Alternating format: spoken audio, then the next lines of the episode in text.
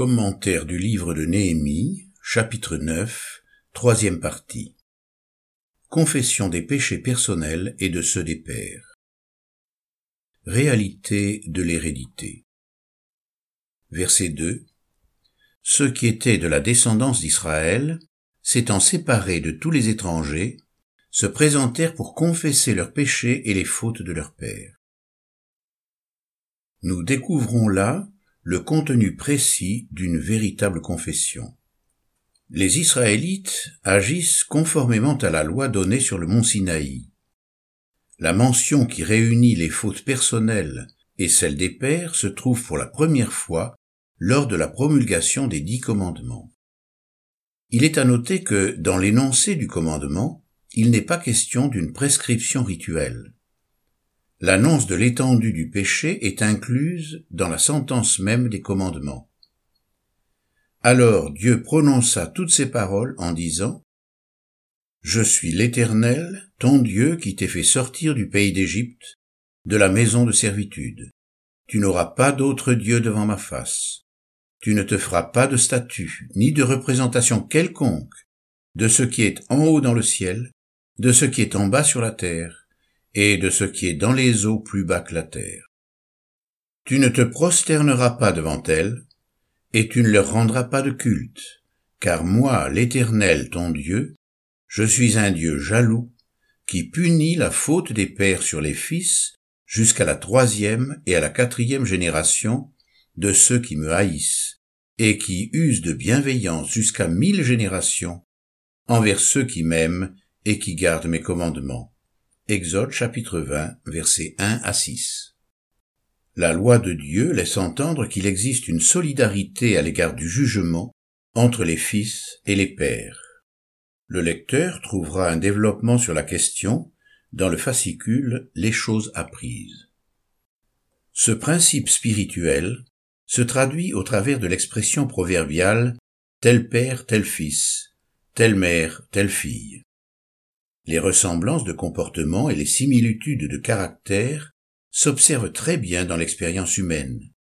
Les conséquences héréditaires qui découlent des agissements des parents sont reconnues par la plupart des psychiatres et des psychologues actuels. Ils admettent que les problèmes du psychisme de l'homme ont des racines profondes qui s'étendent non seulement dans la petite enfance mais aussi dans l'hérédité des individus. L'étude de l'homme et l'observation de ses tourments ont confirmé les dires de l'Écriture. Les fautes des adultes ont des conséquences sur la vie des enfants pendant plusieurs générations.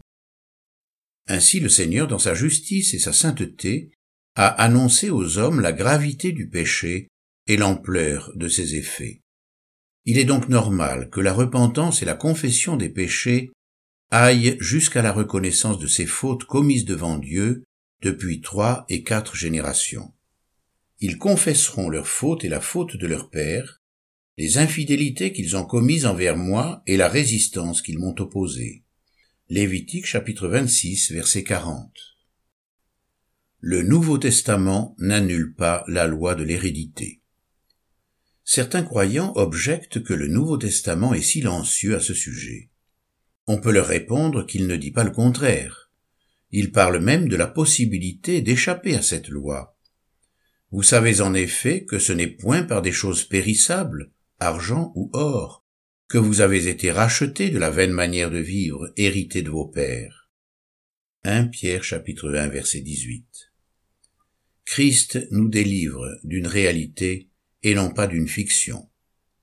Le Nouveau Testament indique avec beaucoup de précision ce qui ne doit plus être observé de l'ancienne alliance, les sacrifices mosaïques remplacés par le sacrifice ultime de Jésus, les lois alimentaires et cérémonielles, le principe légaliste, etc. Mais pour le reste, Jésus a dit qu'il était venu non pour abolir la loi, mais pour l'accomplir. Le décalogue et ses principes spirituels n'ont pas été supprimés. Ainsi, le sabbat n'a pas été aboli, mais accompli. Il s'agit dans l'économie nouvelle non plus de respecter un jour de repos dans la semaine, mais de vivre tous les jours le repos de la foi en Christ. Le Nouveau Testament en apporte l'éclaircissement indubitable, dans Hébreux chapitre 4. ce qui change par rapport à l'ancienne alliance nous est expliqué sans équivoque. Tout ce qui demeure de l'Ancien Testament n'a pas besoin d'être répété. Paul rappelait à Timothée qu'il connaissait depuis son enfance les écrits sacrés pouvant rendre sage à salut par la foi en Jésus-Christ. 2 Timothée chapitre 3 verset 15. Il ne pouvait s'agir du Nouveau Testament puisqu'il n'était pas encore rédigé. Au départ, l'Église primitive ne connaissait que l'Ancien Testament. Elle était instruite par lui, et l'annonce de l'œuvre de Jésus était présentée comme la réalisation de tout ce qui y était écrit.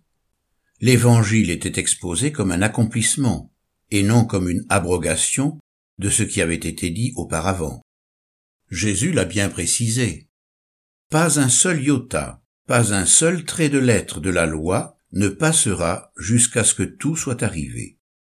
Celui donc qui violera l'un de ses plus petits commandements, et qui enseignera aux hommes à faire de même, sera appelé le plus petit dans le royaume des cieux. Mais celui qui les mettra en pratique et les enseignera, celui-là sera appelé grand dans le royaume des cieux. Matthieu chapitre 5 versets 18 et 19. Lorsque nous enseignons la parole, il est important que nous comprenions non seulement comment certains textes de l'Ancien Testament ont été accomplis en Christ, mais également ce qu'il convient de garder puisque rien n'a été aboli. Il y a donc des choses qui demeurent et d'autres qui sont différentes pour nous qui sommes en Jésus-Christ. En ce qui concerne la repentance, il importe de ne pas anéantir ce qui demeure. Or, nous ne voyons nulle part dans la Bible que la venue de Christ nous conduise à faire l'économie de la repentance. Son contenu ainsi que sa forme sont maintenus et précisés tout au long de l'Écriture. Le Nouveau Testament atteste la doctrine du péché héréditaire. Les disciples en reconnaissaient la réalité lorsqu'ils ont interrogé Jésus à propos d'un aveugle né. Ses disciples lui demandèrent, Rabbi, qui a péché, lui ou ses parents, pour qu'il soit né aveugle? La réponse de Jésus n'anéantit pas le principe. Jésus répondit, Ce n'est pas que lui ou ses parents aient péché, mais c'est afin que les œuvres de Dieu soient manifestées en lui. Jean chapitre 9 versets 1 à 3. Jésus ne nie ni la réalité du péché individuel, ni celle du péché héréditaire, mais souligne que dans le cas présent, l'infirmité devait contribuer à la gloire de Dieu. Lui-même a décrit le jugement effroyable qui allait atteindre ceux de sa génération à cause de leurs péchés et ceux de leur père. Serpent, race de vipères, comment fuirez-vous la condamnation de la géhenne? C'est pourquoi je vous envoie des prophètes, des sages et des scribes. Vous tuerez et sacrifierez les uns, vous flagellerez les autres dans vos synagogues, et vous les persécuterez de ville en ville, afin que retombe sur vous tout le sang innocent répandu sur la terre, depuis le sang d'Abel le juste, jusqu'au sang de Zacharie, fils de Béréchia, que vous avez tué entre le temple et l'autel. En vérité, je vous le dis, tout cela viendra sur cette génération. Matthieu chapitre 23, versets 33 à 35. La pensée du Seigneur est la suivante. Puisque les contemporains de Jésus commettaient le même péché que leur père, ils attiraient sur eux la somme de tous leurs crimes. Ceux qui crucifièrent Jésus, aveuglés par leur propre justice et persuadés de sa culpabilité, ont appelé la condamnation sur eux ainsi que sur leurs enfants. Pilate, voyant qu'il ne gagnait rien mais que le tumulte augmentait, prit de l'eau se lava les mains en présence de la foule et dit, Je suis innocent du sang de ce juste. Cela vous regarde. Et tout le peuple répondit, Que son sang retombe sur nous et sur nos enfants. Matthieu chapitre 27, versets 24 et 25. Quarante années après, Jérusalem était rasée et ses habitants massacrés par les armées romaines. L'errance du peuple juif illustre parfaitement ce principe spirituel. L'écriture, depuis la Genèse, nous démontre que l'errance est la conséquence inéluctable du sang versé. Dieu avait dit à Caïn, La voix du sang de ton frère crie du sol jusqu'à moi. Maintenant, tu seras maudit, loin du sol qui a ouvert sa bouche pour recevoir de ta main le sang de ton frère. Quand tu cultiveras le sol, il ne te donnera plus sa richesse. Tu seras errant et tremblant sur la terre. Genèse chapitre 4, versets 10 à 12. Ses descendants ont été touchés par sa faute. Ainsi les mecs vivaient dans la crainte d'une menace et portaient en lui la blessure du crime commis. Lémec dit à ses femmes, Ada et Silla, écoutez ma voix. Femmes de Lémec, prêtez l'oreille à ma parole.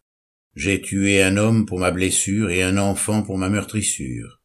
Caïn sera vengé sept fois, et Lémec soixante-dix-sept fois. Genèse 4, versets 23 et 24.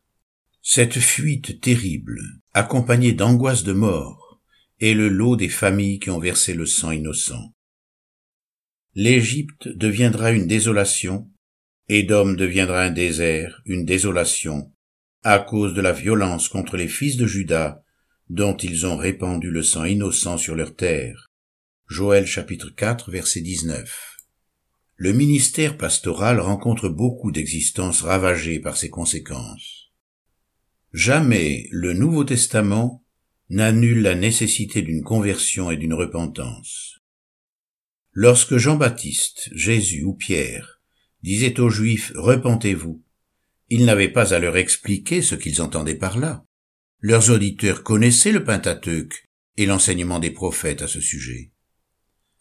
L'histoire de l'Église nous apprend que, lors des réveils religieux, l'Esprit conduisait les personnes à se repentir de la même manière, et celles-ci se repentaient naturellement sans que les prédicateurs aient à leur enseigner comment il fallait qu'elles s'humilient devant Dieu. Les futurs croyants confessaient spontanément leurs fautes et celles de leur père. Les lumières de l'écriture nous permettent d'authentifier de tels mouvements de l'esprit.